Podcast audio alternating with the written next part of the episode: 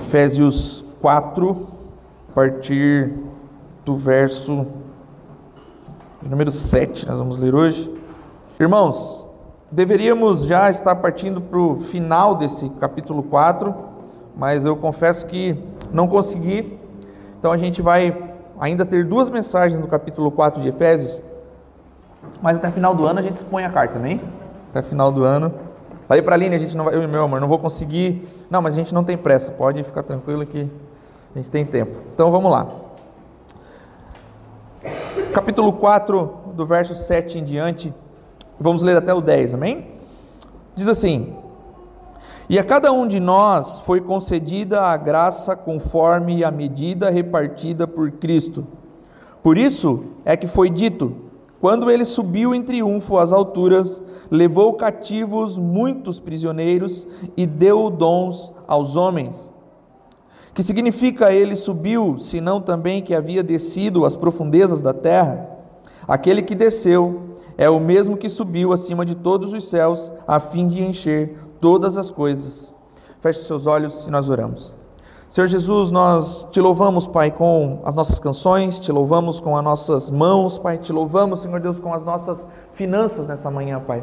E agora, Deus, nós queremos ouvir a tua santa palavra, Senhor.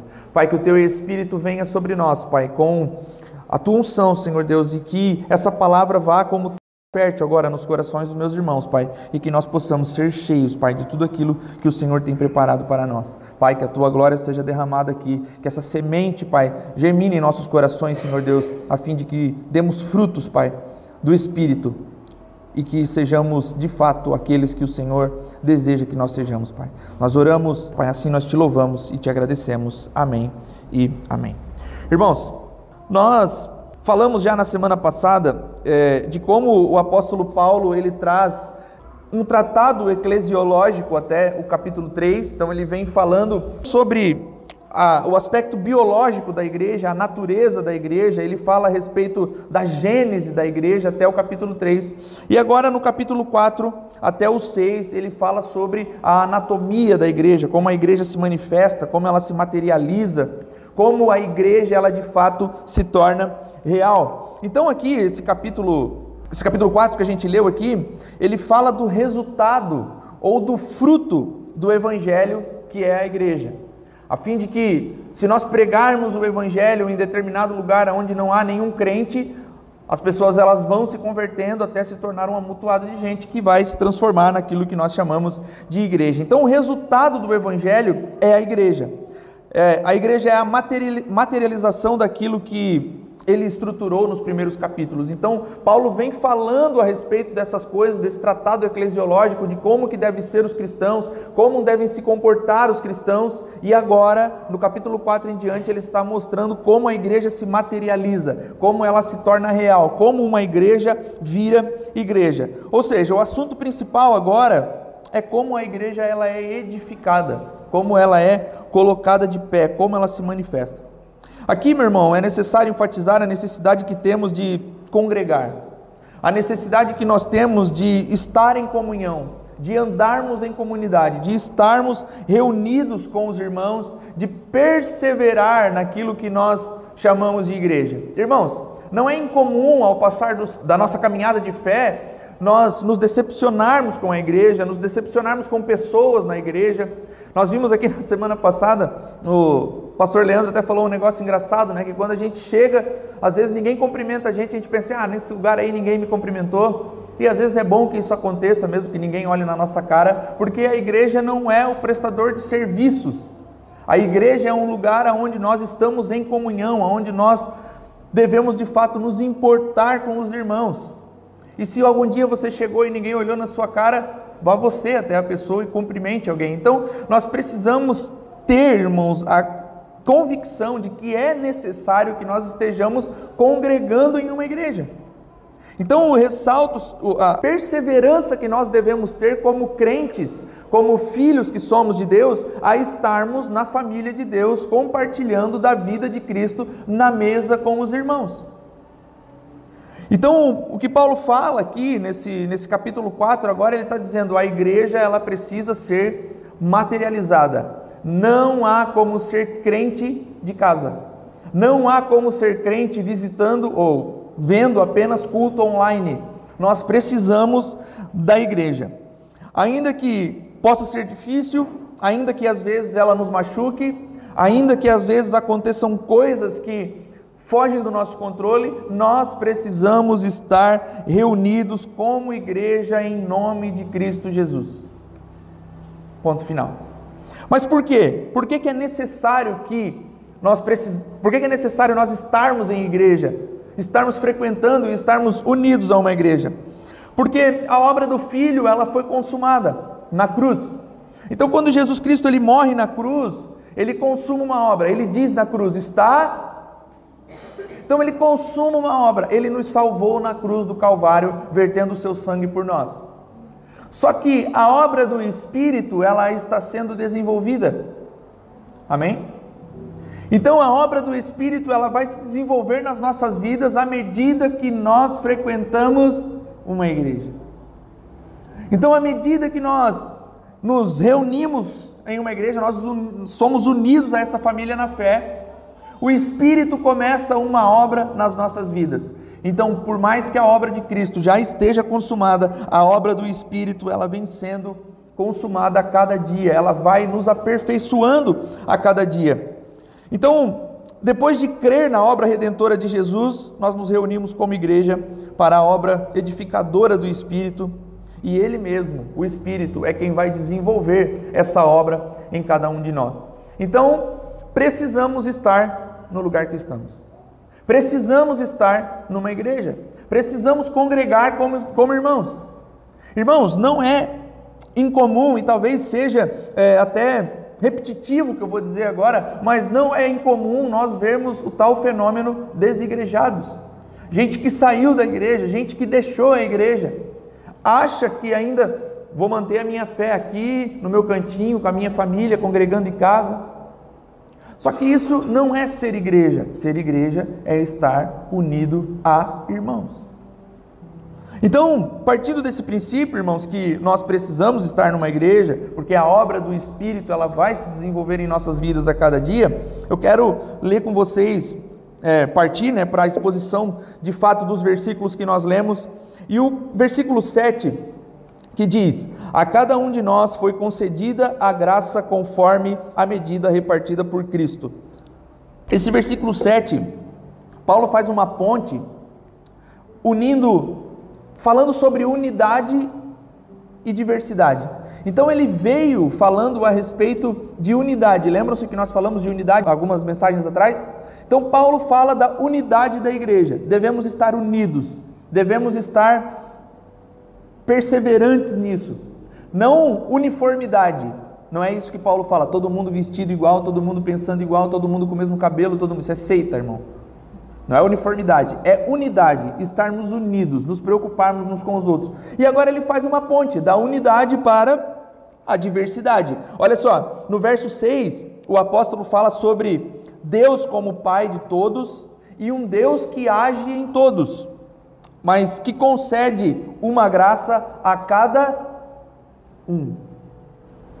Ele é pai de todos? Sim. Deus age em todos os filhos? Sim.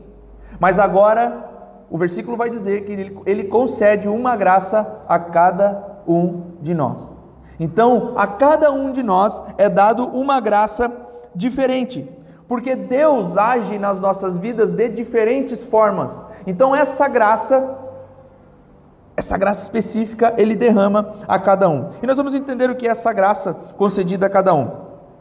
A igreja é chamada a crescer como um corpo unido. A igreja é chamada para estar em união. Cantava-se uma música, como é é aquela música bem antiga, Lucas, que cantava sobre união? Sim, bem ajustados, totalmente ligados, unidos, vivendo em amor. Aí as igrejas cantavam, e daí o ministro de louvor falava assim: olhe para o seu irmão e canta para ele. Somos corpo, assim bem ajustados. Os irmãos todos se odiando, né? Todos matando a fofocalhada na igreja, aquela coisa, somos corpo. Então, assim, uma falsidade que Deus livre, né? Mas deveria ser.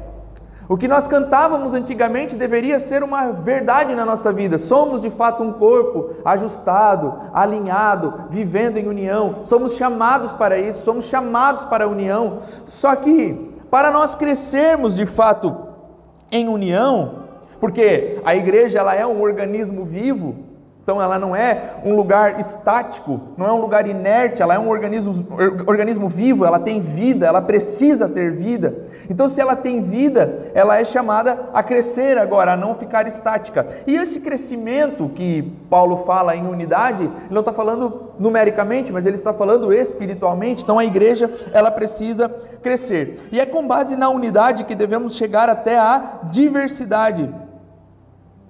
Porque se a igreja tem uma diversidade sem estar enraizada na unidade, o conflito é certo. Então, se a igreja tem muitos dons, se a igreja tem um que sabe pregar, um que sabe cantar, um que sabe fazer. Só que se ela não está unida na, divers... na, na unidade, se ela não está enraizada e não está com base na unidade, ela vai romper. Por quê? Porque no, eu tenho um grupo que gosta muito de cantar e quer formar uma banda e gravar um disco. Aí eu tenho uma galera que é chegada na teologia e quer fazer um livro. Aí tem a galera que. Aí tem recurso só para um desses tem que escolher. Só um exemplo. Então a igreja, ela é diversificada, ela tem vários dons e várias frentes onde, Uns são evangelistas, Paulo vai dizer mais para frente, nós vamos chegar lá na próxima mensagem. Uns são evangelistas, outros são pastores, outros são mestres, outros são. E é bom que tenha essa diversidade. Mas antes de chegarmos nessa diversidade, nós precisamos estar enraizados com base na unidade, crescendo em unidade. Então é isso que nós precisamos ter em mente aqui. E Paulo fala, irmãos, dessa unidade não somente de unidades de culturas, porque ele já falou aqui a respeito de judeus e gentios, que era uma, uma diversidade cultural. Então a igreja agora era feita de judeus e gentios. E a igreja do nosso tempo agora, nós aqui, pensando em nós, não há esse conflito entre judeus e gentios, mas há o conflito cultural entre cada um de nós. Somos de localidades diferentes, somos de famílias diferentes, então há um conflito aqui de personalidade, é tudo certo. Está tudo em paz quanto a isso. Paulo não está falando disso. Paulo está falando da diversidade de dons, daquilo que nós sabemos fazer, das nossas habilidades. Então vai haver essa diversidade. Mas antes disso, a igreja precisa estar unida. Então olha só, irmãos. Paulo emprega aqui o termo dons, mas ele usa, ele está falando de dons, mas ele usa o termo graça, que a cada um foi concedido uma graça. E parece que é um daqueles joguinhos de palavra que Paulo sempre gosta de usar ali, né? E que ele fala assim, ó: "Pois a cada um foi dado uma graça diferente". E no grego, graça é haris. Dons é harismata. Então Paulo está dizendo assim, ó, a cada um foi dado um haris. Então ele não usa dom, ele usa graça. Então veja só, já falamos a respeito sobre a graça dividida em várias formas ou de várias formas. A graça ela não é, não existe várias graças de Deus. A graça de Deus ela é uma coisa só. Amém? Já sabemos disso? Só que a gente fala de graça salvífica, graça comum, graça preveniente, alguns dizem. Então tem vários vários termos que são empregados à graça, para que seja mais fácil da gente entender. A graça salvífica é a graça que nos salva, a graça comum é aquela que é dada a todo mundo. Então, existem esses vários tipos de graça. E agora, Paulo está falando da graça que ele dá a cada um que vem depois da graça salvífica. Já somos salvos, já somos feitos filhos, já, somos, já fomos adotados por Deus. Mas agora ele dá outra graça essa graça que ele nos dá agora é uma graça que equipa o povo para servir. Então nós podemos chamar essa graça de graça do serviço, graça para servir. Paulo nos dá um, um ampassã aqui, irmãos, daquilo que Deus espera que nós façamos, para que possamos de fato usar os nossos dons para serviço da igreja. Aí começa a ficar complicado, né, irmão? Porque servir na igreja, pô, tô querendo fugir do serviço, o pastor vai falar de servir na igreja. Mas a gente vai entender como isso acontece, irmãos. Essa graça aqui, ela distribui esses dons conforme a medida repartida por Cristo, ou seja, conforme o Senhor achou por bem. Conforme o Senhor quis, conforme ele determinou, conforme aprove o Senhor, ele nos deu essa graça. Então, uns têm muitos dons, outros têm apenas alguns dons e outros vão ter apenas um dom. Há algum membro no corpo de Cristo que não tenha nenhum dom? Sim ou não? Não. É uma graça concedida aos filhos conforme ele determinou, conforme a medida repartida por Cristo, é o que diz a NVI. Então, conforme ele quis, ele deu o dom.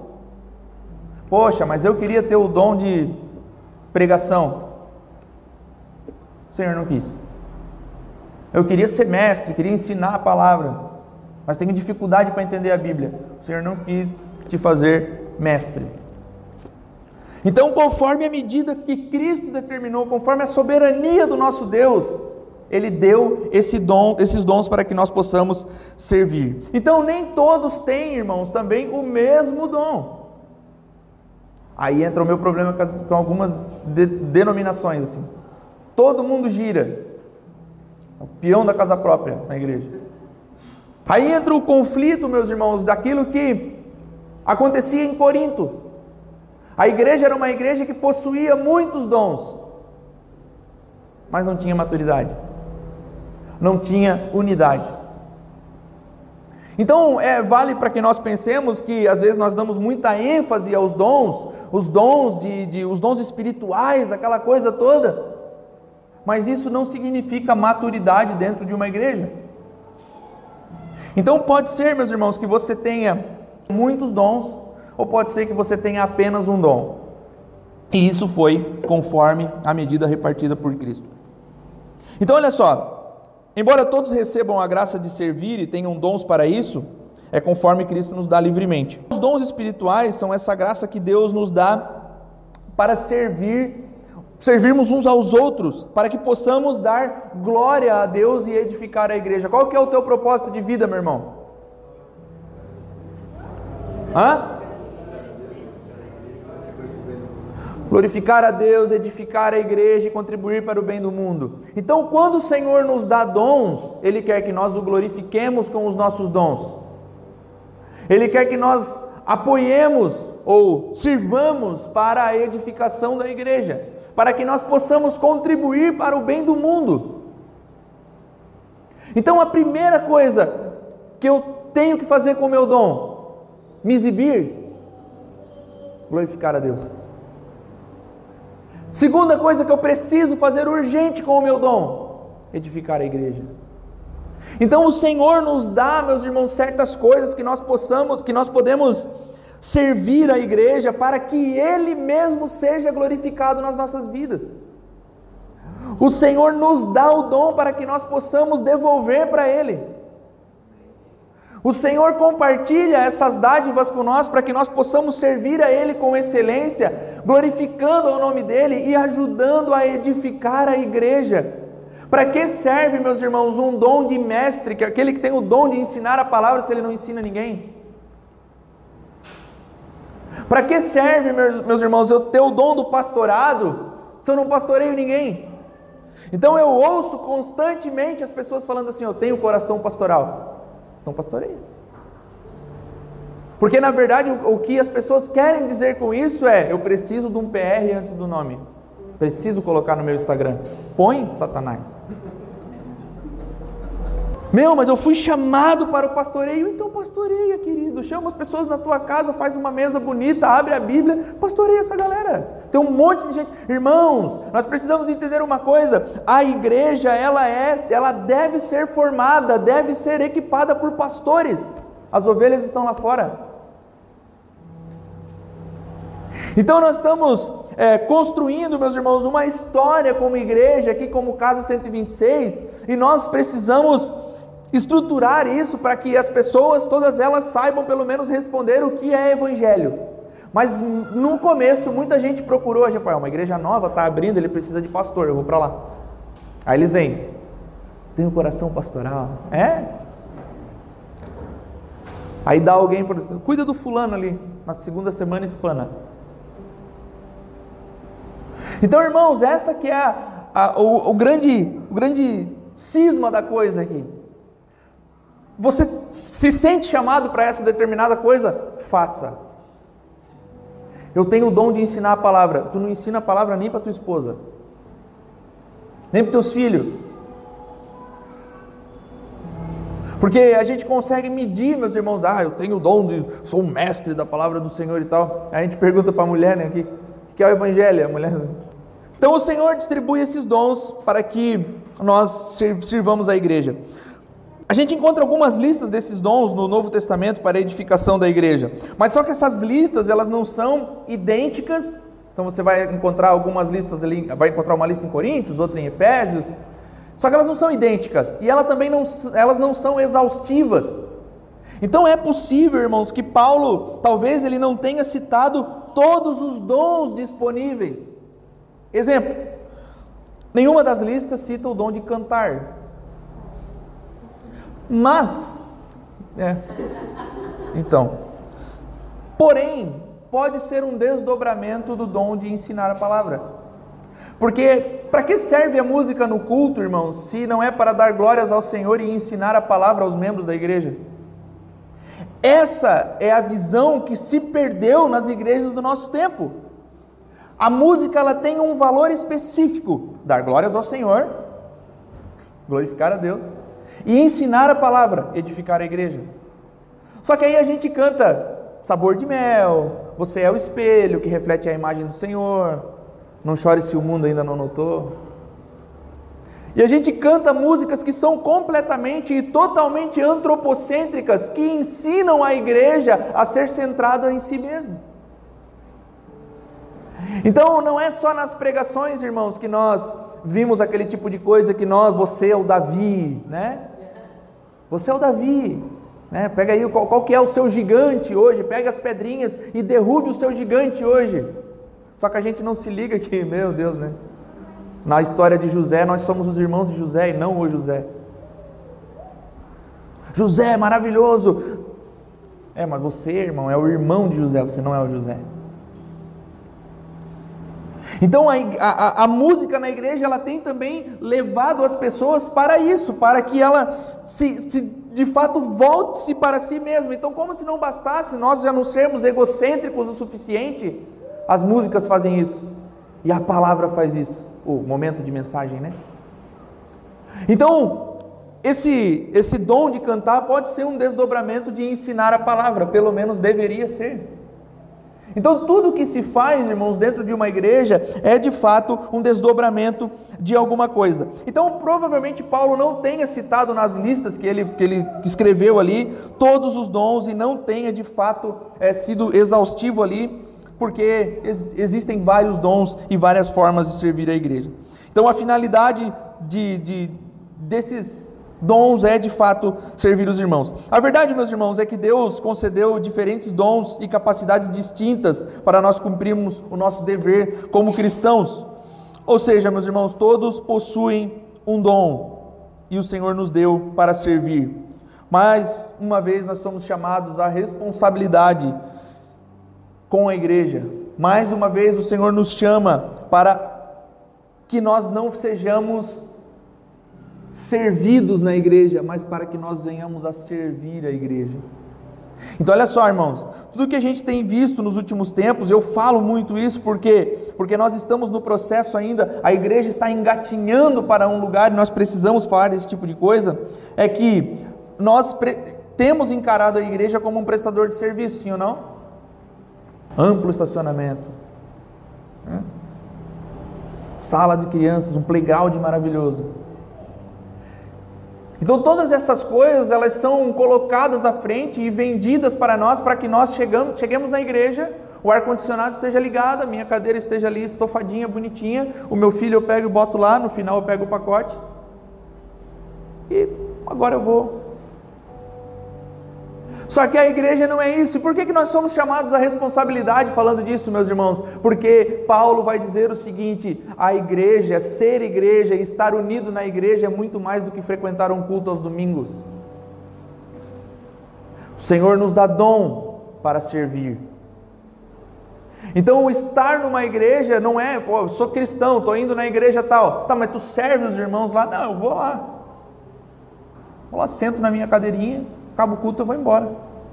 Então, é isso que Paulo está dizendo para nós aqui, e eu gosto de uma analogia que o reverendo Hernandes Dias Lopes faz, ah, não, o Augusto Nicodemos faz, que ele diz assim, parece, tem gente que acha que a igreja é um grande ônibus, onde o pastor é o motorista e o tesoureiro o cobrador. Mas a igreja deveria ser uma embarcação a remo, onde todos remam juntos. Então, assim, tudo é problema do pastor, tudo é problema da liderança, tudo é. E se não estão as coisas da maneira que eu gosto e da maneira que eu quero, eu reclamo. Irmão, graças a Deus, aqui nos últimos dias, ninguém reclamou do calor. Ninguém. Todo mundo fala assim, até que está fresco, né, pastor? 40 graus domingo passado, não, até que está. Tem uns irmãos visitando a gente que roubaram os nossos negócios de ar-condicionado, aí tem só um funcionando. Mas o pessoal não, nem reclama. Tá, não, tem que estar tá suando, né? todo molhado com a camisa grudando. Não, tem que estar tá legal hoje. E graças a Deus, irmãos, porque nós estamos entendendo que a igreja não é um lugar para você se sentir bem, confortávelzinho, é um lugar onde você serve, aonde você abraça, aonde você se importa, aonde você olha no olho do irmão. Então nós somos de fato chamados a essa responsabilidade. É por isso que a diversidade de dons é, ela existe e nessa diversidade de dons nós devemos estar juntos para que uma embarcação vá bem, cada um fazendo a sua parte para que tudo seja conduzido perfeitamente da maneira que o Senhor deseja. Então, irmãos, podemos nos lembrar aqui da parábola dos talentos. Quem aí lembra da parábola dos talentos? Um homem saiu para viagem e ele deu a um cinco talentos, a outro três e a outro um. Aí os caras, os que receberam cinco talentos foram lá, multiplicaram. Quando o Senhor voltou, entregou para o Senhor: Ó, aqui, ó, multipliquei o seu, multipliquei aquilo que tu me deu, pega aqui. O outro também, ó, multipliquei também. E o último cavou um buraco e enterrou. Quem lembra disso? Então, o, o talento, irmão, para você ter uma ideia, é basicamente assim, uma soma muito grande de dinheiro. Alguns até dizem que equivalia a 20 anos de trabalho de um trabalhador comum. Então imagina, deu uma grande quantia de dinheiro para um. Um foi, multiplicou, entregou para o dono. O outro foi, multiplicou também. E o último, por medo, enterrou o talento e acabou sendo chamado pelo Senhor de servo mau. Curiosamente, o nome da moeda era talento, né? Meu irmão, se o Senhor nos deu algo, nós precisamos multiplicar isso. Se o Senhor nos deu uma quantia, nós precisamos multiplicar essa quantia. Nós não podemos enterrar, porque o Senhor vai pedir de volta. E quando ele pedir de volta naquele dia, meus irmãos, eu não quero que ele diga assim, servo mau e preguiçoso. Eu quero que ele diga, bem está, servo bom e fiel, bem estar comigo. Então, olha só, irmãos, se eu tenho um determinado dom e eu posso servir a igreja com esse determinado dom, eu preciso fazer para que o, o, o, isso seja multiplicado. Se eu tenho o dom de ensinar a palavra, eu preciso ensinar a palavra para que eu tenha outros mestres no futuro para também ensinar a palavra. Então, nós precisamos multiplicar o que o Senhor nos deu para que, de verdade, quando Ele voltar, nós possamos ouvir da boca dele: Bem está, servo bom e fiel. Bem Nós precisamos entender isso, irmãos, de uma vez por todas. Que os dons são dados para o serviço. O nosso dever é multiplicar os talentos que o Senhor nos deu. Nos deu. Os dons, meus irmãos, volto a dizer, não servem para exibição, não servem para, nos, para que nós possamos nos parecer muito espirituais. Os dons, eles não são resultado da espiritualidade, irmãos. Os dons o Senhor dá livremente, da maneira que Ele quer, como Ele quer, como Ele desejou. Então, quando você vê alguém, ah, meu Deus, meu, era muito comum, né? Hoje, hoje eu vejo pouco, eu acho que também eu estou por fora do, do, do, mundo do evangelicalismo, assim, né? Porque antigamente era assim, eu via muito isso. Ah, a irmã profeta não sei do que lá, vamos lá falar com a irmã. Ela tem sempre uma palavra. É, a Bíblia também tem sempre uma. Esquisito, né? Então, a gente acha que alguém é super espiritual porque tem algum dom, mas não é sobre isso. Nós não somos super, ninguém é super espiritual porque tem um dom. Os dons também não são para uma classe sacerdotal exclusiva ou específica. Vocês viram o que está acontecendo agora essa semana? Um apóstolo aí deu ruim para ele. Aí alguém relatando, você viu, gente? Aí alguém relatando sobre isso falou assim: ó, nós tínhamos medo de chegar diante dele, porque a impressão que nós tínhamos, está no, no Instagram do Tiago lá. Quando nós chegávamos diante dele, parece que nós íamos cair duro diante dele, de tão santo que ele era.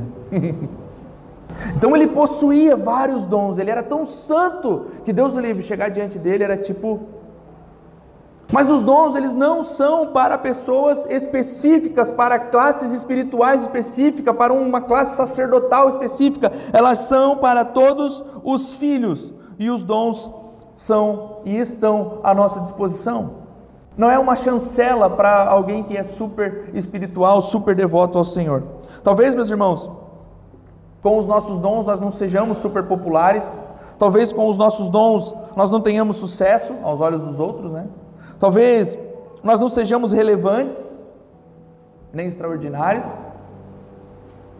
porém, aqueles que usam de fato o dom vão ouvir da boca do Senhor: Bem está, servo bom e fiel. Então, assim, irmão, não é fácil pregar o Evangelho puro como ele é. Não é fácil abrir, abrir a Bíblia e expor somente a Bíblia, porque não traz relevância não traz sucesso aos olhos dos outros. Não enche igreja. Mas eu não quero ouvir do Senhor, servo preguiçoso. Versículo 8, meu Deus, ainda bem que eu não fui até o 16. Né? Versículo 8, irmãos, Paulo cita o Salmo 68, verso 18 especificamente que fala no contexto dos conflitos que existiam entre os reis de Israel, os reis de Israel contra as outras nações, né? Contra aqueles que ameaçavam a promessa de Deus de manter de fato de pé a, a dinastia davídica. Então, quando havia uma vitória do rei, ele pegava e levava os prisioneiros cativos com ele, né? Era sinal de uma grande vitória, era um troféu. Ele, e daí ele repartia os despojos de guerra com o seu povo. Então ele dominava uma terra, pegava uma parte daquele povo, levava cativo e pegava todos os despojos de guerra e repartia com o seu povo. Então o salmo está falando nesse contexto dos reis de Israel que mantiveram a dinastia davídica, levavam muitos prisioneiros e repartiam os despojos com o seu povo. E o salmo nos diz que Deus subjuga seus inimigos obtendo grande vitória sobre eles. Por isso, Paulo aplica esse texto a Cristo, porque é um, é um salmo messiânico, né? E Jesus triunfou sobre os principados e potestades e levou muitos prisioneiros. Algumas versões mais antigas dizem levou cativo o cativeiro. Alguém tem essa versão aí? Tudo tem, é óbvio que tu tinha essa versão. Levou cativo o cativeiro. Então, assim, meus irmãos, Jesus conquistou o território do inimigo levou muitos prisioneiros com ele como sinal dessa vitória. E Paulo, curiosamente, se chamou de prisioneiro de Cristo, lembram-se? Então, é como se Jesus viesse, conquistasse o território e levasse agora alguns cativos com ele. Então, nós somos prisioneiros de Cristo. Paulo se chama de prisioneiro de Cristo. Prisioneiros, meus, meus irmãos, desse que conquistou o território e nos levou com ele. Por isso, meus irmãos, ser levado em cativeiro por Cristo é cessar todos os nossos cativeiros terrenos. Ser levado cativo por Cristo é dizer: não existe mais nada que nos prenda. Ser levado e ser chamado, meus irmãos, e poder dizer de si mesmo, nós somos prisioneiros de Cristo, é dizer, não há mais nada que me cative nesse mundo a não ser servir a Cristo. E Paulo vai dizer né, que o meu viver seja Cristo e o morrer seja lucro. Porque se eu vivo agora como prisioneiro de Cristo, eu preciso viver para Cristo, como prisioneiro dele. Então, por ser levado em cativeiro por Cristo, é de fato cessar os nossos cativeiros terrenos. Jesus destrói os seus inimigos combatendo-os com as suas próprias armas. O... É legal pensarmos, meus irmãos, que Jesus venceu a morte, sim ou não? Como?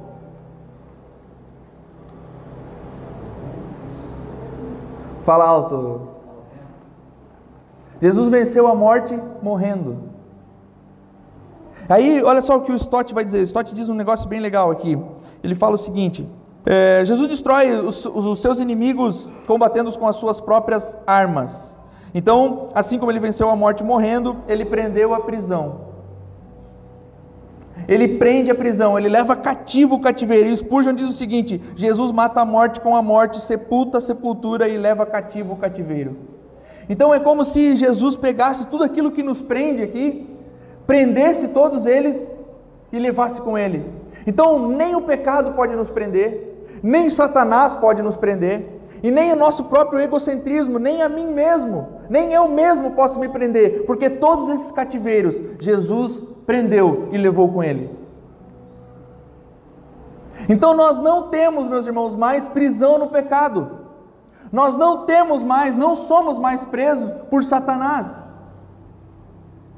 Nós somos e fomos conquistados por Cristo Jesus e prisioneiros somos dele.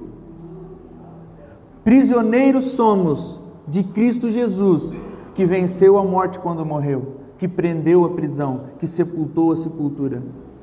Então, ainda a morte é uma realidade para nós, nós ainda vamos morrer no corpo, mas naquele grande dia nós ressuscitaremos e estaremos com Cristo, com os nossos corpos, corpos glorificados.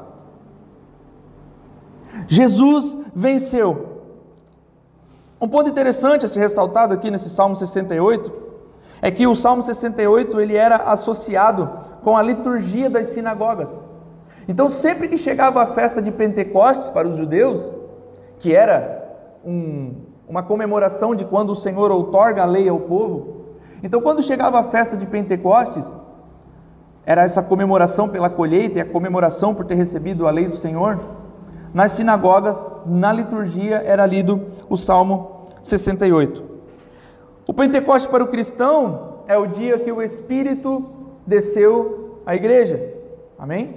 Por isso, igreja pentecostal. Eles né, creem que tem mais Espírito. Então, estou brincando, não é assim, irmão. Mas é o Pentecoste do cristão, é o dia que o Espírito desceu e foi derramado sobre a igreja. E agora Paulo emprega esse mesmo salmo usando no Pentecoste judeu aqui. É, ele está fazendo uma referência ao Pentecoste cristão, e Paulo está fazendo uma analogia aqui que é muito formidável, irmãos. Eu quero ler com vocês um, um, um trecho das Escrituras. Bota lá para mim, Thaís.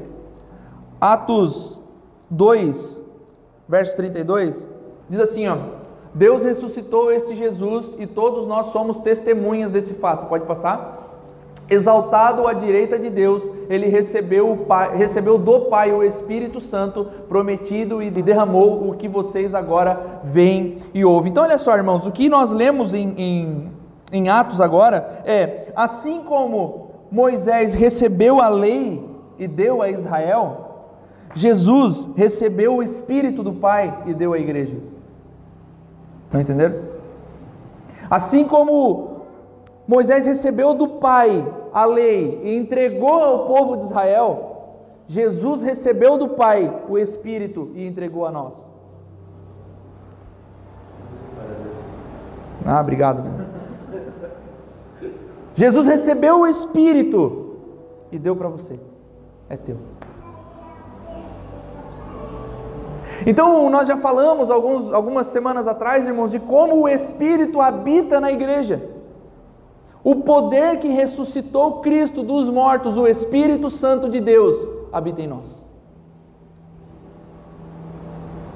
O poder, meus irmãos, que tornou Cristo vivo de novo, que tirou Cristo da sepultura, está conosco. A quem temeremos? A quem temeremos? O próprio Espírito do nosso Deus está em nosso meio quando nós adoramos. O próprio Espírito do nosso Deus está com a igreja quando nós nos reunimos. O próprio Espírito está com a igreja quando nós sentamos à mesa. O próprio Espírito está conosco quando nós partimos o pão. O próprio Espírito está conosco quando nós damos e recebemos a vida de Cristo. Então, sabe aquela janta lá, Miri, que a gente foi lá na tua casa? Não era só comida, o Espírito estava lá. Inclusive, se alguém quiser me convidar para um churrasco, saiba que o Espírito estará junto. Não por mim, né? Mas é o que a gente. Verso 9 diz o seguinte: Calvino argumenta aqui que as profundezas da terra significa a encarnação de Cristo, descendo da altura dos céus para o abismo do mundo. Então, quando quero ler com vocês ali o versículo 9, diz assim, ó: "Que significa ele subiu, senão que também havia descido às profundezas da terra?" Então, alguns meus irmãos vão pegar esse verso, essa, o Vic gosta dessa. O cara vai pegar esse verso com 1 Pedro 3, e com o credo apostólico passado, e vai dizer assim: Jesus foi até o inferno e pregou para os espíritos em prisão. Pegou a chave do inferno, né? Mas não está dizendo bem isso aqui, né? Calvino está argumentando, irmãos, que as profundezas da terra é aquilo que casa com Filipenses. Ele despiu-se da sua glória, vestiu-se como um de nós e veio até aqui. Aí pode ir um pouquinho mais além ainda, as profundezas da terra pode ser a sepultura. Mas não é o inferno, irmão. A Bíblia não fala que Jesus desceu no inferno. Pelo amor de Deus. Você tem uma música, né? Então, assim, irmãos, as profundezas da terra, de, é, o, que, que, o que Paulo está argumentando aqui é: Ele veio até nós. E o credo apostólico, irmãos, fala a respeito de que ele foi crucificado, morreu e foi sepultado, porque se achava que ele não era de fato um corpo humano, mas os, os antigos, os pais da igreja estavam falando o seguinte: ele foi sepultado, não há como sepultar um fantasma. Então ele tinha um corpo, ele era o Cristo, ele era o Messias, ele veio, desceu às profundezas da terra e foi sepultado, morreu.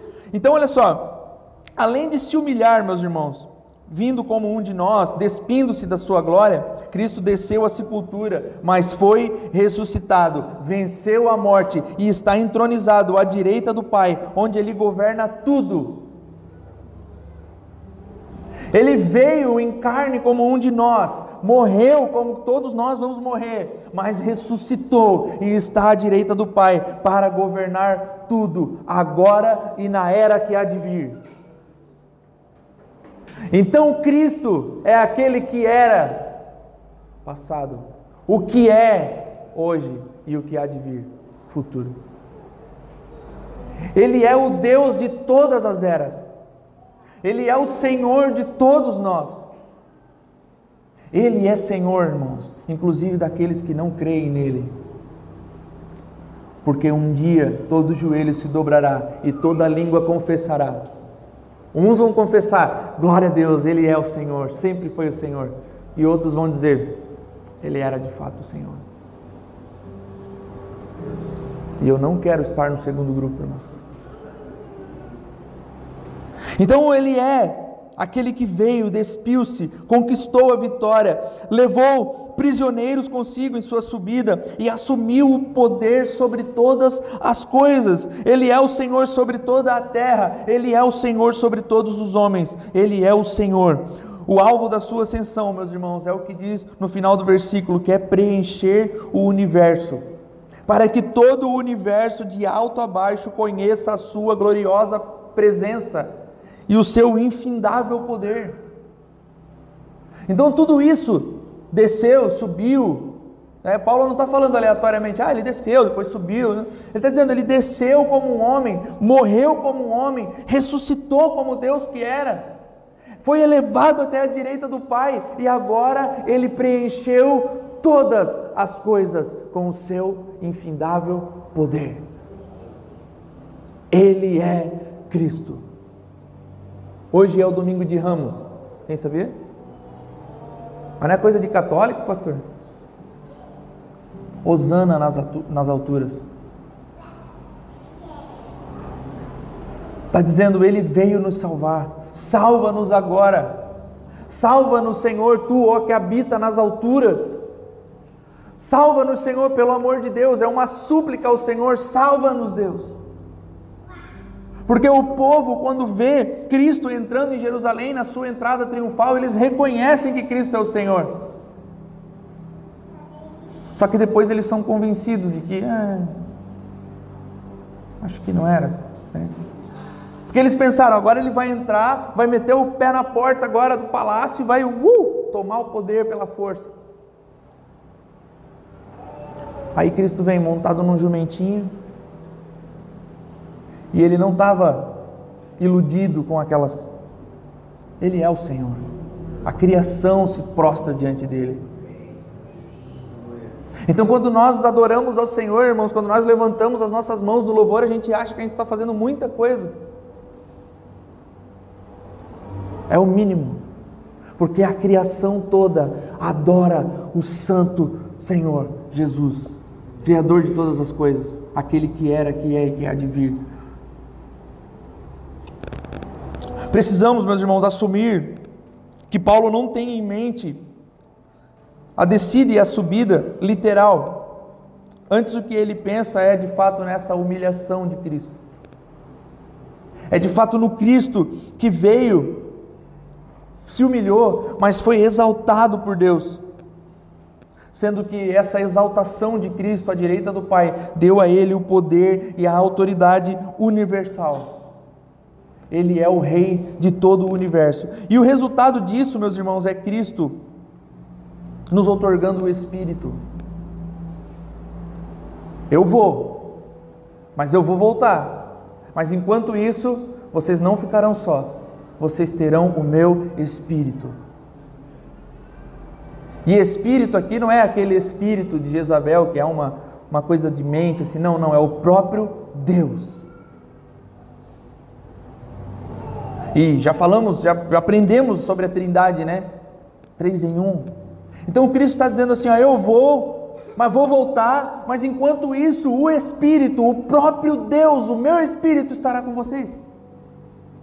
Então nós não estamos sozinhos.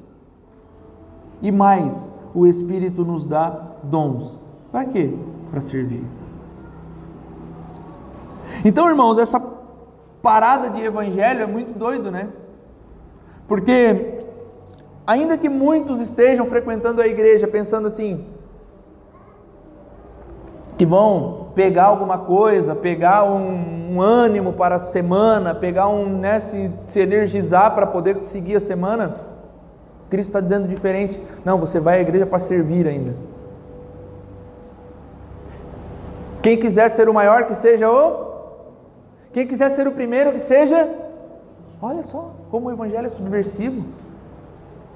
Como ele destrói, meus irmãos, aquilo que nós pensamos a respeito de autoridade. Então, o, o, fato, meus irmãos, de nós frequentarmos uma igreja e que Paulo vai entrar nesse assunto daqui em diante, nós vamos destrinchar os ministérios que Paulo fala é, daqui em diante, ele está falando o seguinte: nós precisamos, antes de nós sabermos o que são esses ministérios, antes de nós sabermos dessas coisas e aprendermos sobre essas coisas, nós precisamos primeiro aprender que nós devemos estar unidos. Beleza? Aí ele vai falar o seguinte: além de estar unidos, vocês têm que entender o seguinte: vocês vieram e estão aqui para servir. Agora, depois ele falar de união, de serviço, aí ele fala: agora vamos para os dons. Só depois de a gente entender tudo isso. Porque não adianta, irmãos, ele, nós entendermos sobre os dons e, e, e identificarmos, ah, eu tenho esse dom, ah, eu, ah, eu gosto disso. Ah, antes de tudo, união, serviço, depois os dons. Então, é, de novo ressalto a igreja de Corinto que tinha muitos dons, mas era uma bagunça. E Paulo está organizando as ideias. Paulo está dizendo para os membros da igreja: primeiro vocês precisam estar unidos, vocês precisam ser hospitaleiros, vocês precisam estar juntos, vocês precisam olhar uns para os outros e entender que, opa, o irmão não está legal hoje. Não pode, meus irmãos, acontecer de nós estarmos aqui domingo após domingo, vendo o Ivan aqui todo domingo, e de repente o Ivan some e ninguém. Ivan? Ah. Então, essa responsabilidade com a igreja, ela é de fato importante. Nós não podemos frequentar uma igreja por frequentar. Se você quer frequentar uma igreja por frequentar, irmão, sério, vai jogar pádel. Tá, tá na moda agora. Beach tênis. Clubão, lá você conhece a galera, não fala muito. Igreja não. Igreja é diferente. Igreja é a família de Deus. Igreja é responsabilidade. Igreja, meus irmãos, é amor mútuo. A igreja, ela é, é edificação mútua. Ela é exortação mútua. É olhar para o irmão e dizer: está errado, meu querido, alinha aqui. Igreja, irmãos, é responsabilidade, é assumir uma responsabilidade com aquele que senta do nosso lado todo domingo. E nós não estamos entendendo isso, nós estamos frequentando a igreja de qualquer modo, de qualquer jeito. Então vamos lá de novo. União, primeira coisa. Depois, servir. Aí depois a gente se preocupa com o ministério. Amém? Igreja, irmãos, não é plano de carreira.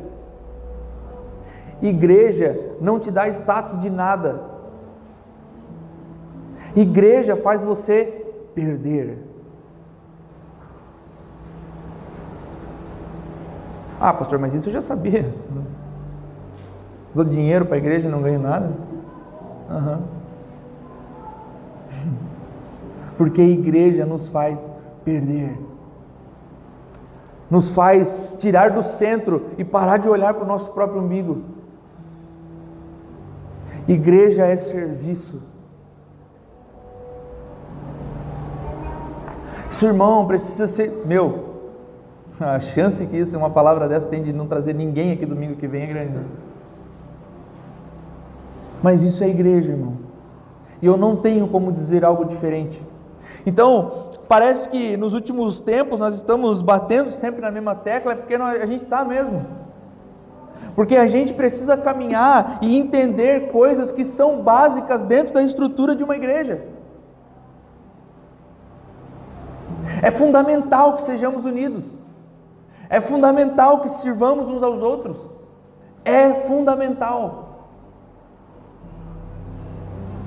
Então, quando eu falo que igreja não tem plano de carreira, é porque a gente tem visto isso, né?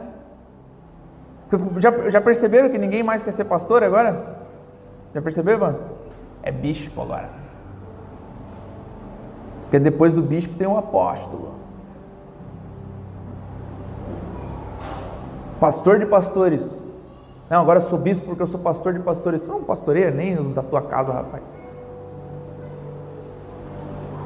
Então, a igreja, irmãos, ela não pode, não pode ter essa conotação de status, aonde o que está na plataforma é mais importante dos que estão aí sentados. Quem lidera alguma área deveria ser ao contrário, deveria ninguém, meu, ser pastor, Deus me livre, cara. Olha só, o tanto que o serviço, irmãos, demonstrado uns para com os outros deveria ser tanto que ninguém ia querer nada de ministrar. Não, Deus o livre. Só se o Senhor chamar mesmo assim. É que deveria ser assim, né? Os dons não definem a espiritualidade e a maturidade espiritual dos cristãos, porque a igreja, como disse, a igreja de Corinto tinha essa espiritualidade tinha diversidade de dons e não era madura. Mas o que define a espiritualidade a maturidade, meus irmãos, são os frutos do Espírito. O que define se nós somos de fato pessoas que caminhamos com Deus são os frutos e não os dons. Dons ele dá livremente, fruto nasce em nós através do Espírito. Paciência, benignidade, longanimidade, assim por diante. Os dons são exclusivamente para o serviço, é como um presente que nós ganhamos, mas que não é nosso, é do outro. Então, quando nós temos um dom de ensinar a palavra, ele não é meu, ele é de vocês. Por quê? Porque vocês vão se beneficiar com isso, ou pelo menos deveriam. É obrigação, irmãos, nós compartilharmos do dom com a igreja. É obrigação nós compartilharmos com os irmãos. Eu vi um podcast essa semana com o. Como é que é o Cartas da Igreja lá? Francian. E determinado ponto assim do, do, do, podcast, eu não lembro se foi ele ou se foi o, o rapaz que estava entrevistando, mas ele disse o seguinte: que quando Satanás chega diante de, de Jesus e fala assim, ó, se és filho de, filho de Deus, transforma essa pedra em pão. Aí Jesus repreende ele pela palavra e diz assim: não vou usar meu poder para isso, né? Mas depois Jesus usa esse mesmo poder para transformar o pão, para alimentar 5 mil pessoas. Então o fato era, ele não usou o poder para ele mesmo, ele usou para os outros. Ele não veio para ser servido, mas veio para servir. E ensinou os discípulos a servir. Caminhando para encerrar, irmãos, no versículo 10: Aquele que desceu é o mesmo que subiu acima de todos os céus, a fim de encher todas as coisas com a sua glória. Jesus é o mesmo ele desceu, ele subiu, e agora ele enche todas as coisas com o seu poder. Sabemos, meus irmãos, que a vocação da igreja, que é pregar o Evangelho, sabemos que precisamos de fato compartilhar o Evangelho, é isso que a igreja, a igreja existe para isso, e nós às vezes olhamos e não pensamos mas nós não somos capacitados para isso e nós não somos mesmo. Por isso que Deus dá o Espírito. Então, olha só, irmãos, a gente às vezes olha e almeja ministério e almeja é, um cargo, ou como eu falei já, um PR antes do nome, almeja esse tipo de coisa, porque a gente está acostumado com pastor de internet. Pastor de internet, ele viaja de avião. A maior, preocupa, a maior preocupação do pastor de internet, irmãos, é o voo atrasado, pode olhar. Perdi o voo, ah, conexão. Nossa, que dificuldade, né? Estou com pena assim. Mas esses pastores, meus irmãos, que a preocupação deles é o voo atrasado, é um por, menos de 1% da população pastoral. Porque todo o resto dos pastores, falando pastor sério, tá irmão? Não estou falando de, de tranqueira. Os pastores sérios, a maioria deles 99,9% desses pastores estão no chão da igreja, estão servindo, estão atendendo, estão aconselhando, estão pregando, discipulando, ensinando a palavra, ensinando os irmãos no cuidado mútuo, no amor mútuo. Então nós olhamos para esse tipo de coisa e a internet vai deixando a gente doente, né? Porque daí a gente olha para isso e pensa, putz, eu queria um ministério, eu queria ser que nem esse cara. Irmãos, a avassaladora maioria você nunca ouviu falar. A avassaladora maioria você não sabe nem quem é. Estava falando com o André esses dias, vocês viram? Eu compartilhei no meu Instagram lá. O pastor, um missionário, um pastor lá, ele estava em algum lugar da África, não sei onde que é. Se souber, grita aí, André aonde não tinha água há mais de 10 anos. No Congo. E eles conseguiram levar água para esse lugar lá. E o vídeo que mostrava, o vídeo que, que eu compartilhei, vinha água saindo do cano assim, um menino, e ele lavando o rosto do menino assim. E o menino todo, ah, nunca viu água na vida porque tem menos de 10 anos. Aí eu pensei o seguinte: a primeira coisa que eu penso quando eu vejo isso, ministério de sucesso. Que ministério de sucesso! Com certeza, irmãos, chegará diante de Jesus e Jesus dirá: Bem está, servo bom e fiel. Bem estar comigo para a eternidade. E muitos dos pastores de internet ouvirão: servo mau e preguiçoso. Esse é o grande problema, irmãos, que nós precisamos. Essa é a grande barreira que precisa ser quebrada na igreja. Nós precisamos entender que o que temos é para servir e nada mais. Inclusive, inclusive o nosso dinheiro. E eu falo isso com muito amor, irmãos. Não falo isso porque a igreja está precisando e você vai pensar, ai meu Deus, agora no final vou dar uma oferta. Fica tranquilo, irmão. Deus conhece os corações. Mas, inclusive, o nosso dinheiro é nos dado para servir. Tudo que temos vem das mãos soberanas de um Deus provedor, que Ele nos dá para o serviço. Então, irmãos, eu preciso que esse assunto esteja totalmente organizado na cabeça de vocês. Unidade, serviço. Precisamos estar unidos, precisamos servir uns aos outros. Amém? Unidade e serviço. Unidade e serviço. Vou provocar vocês mais uma vez. Convida alguém para jantar, irmão. Convida alguém para fazer um lanche com você. Convida alguém para ir na tua casa tomar um. Irmão, Rosquinha de polvilho, irmão. Cafezinho preto. Maravilhoso. Mas faz pelo amor do Santo Deus. Cria afinidade com os irmãos. Você sabe por que a Débora está de máscara? Quem sabe? Está vendo? Mais da metade da igreja não sabe.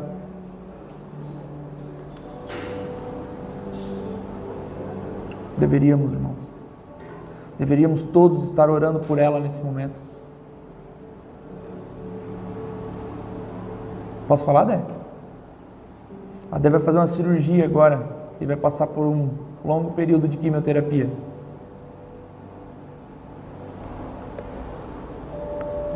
A Débora, irmãos, assim como muitos outros irmãos, é tão importante para essa casa que nós sofremos junto. Nós não conseguimos, irmãos, não sofrer com ela. Ela veio aqui na frente e nós oramos por ela e nós falamos assim: é, Deus é soberano. Se Ele quiser te curar, Ele vai te curar sem cirurgia. Mas se Ele não quiser, talvez Ele use de graça comum de, de cirurgia, de remédio, de medicação.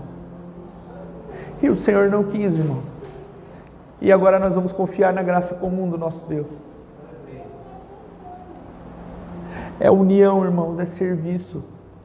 A Débora mandou mensagem para mim essa semana e disse assim: Pastor, eu queria muito fazer o, o, crescer, mas eu vou ter que ficar em casa agora porque eu, minha imunidade vai baixar. Ela disse o seguinte: Teria como mandar, teria como mandar as lições do crescer para mim? Eu falei: Jamais, né, Débora? Tem que vir na igreja, pelo amor de Deus, né? Falei: Dé, tudo que tu precisar daqui para frente agora, conta com a gente. Se precisar te ligar todo dia por vídeo para fazer alguma coisa, eu ligo. Mas não vai ficar pesado, pastor, mas é minha obrigação. Está entendendo, irmãos? Está entendendo por que a gente não confia e não acredita como uma igreja ela pode crescer muito para além de uma quantidade certa de, de irmãos? Não tem como cuidar, não tem como amar, não tem como conhecer. Então, irmãos, organiza as ideias, unidade e serviço. Na semana que vem a gente vai entrar no assunto dos dons especificamente e falar um pouco mais sobre isso. Mas organiza as ideias, meus irmãos. Se envolvam com a igreja. Se envolvam com os irmãos. Se envolvam com o problema dos irmãos. Amém? A pau do nome do Senhor, se coloque de pé.